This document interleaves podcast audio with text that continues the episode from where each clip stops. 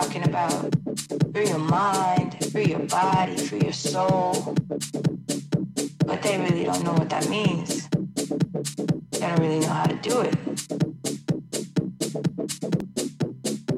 Free your mind, free your soul, free your body, free your mind, free your soul.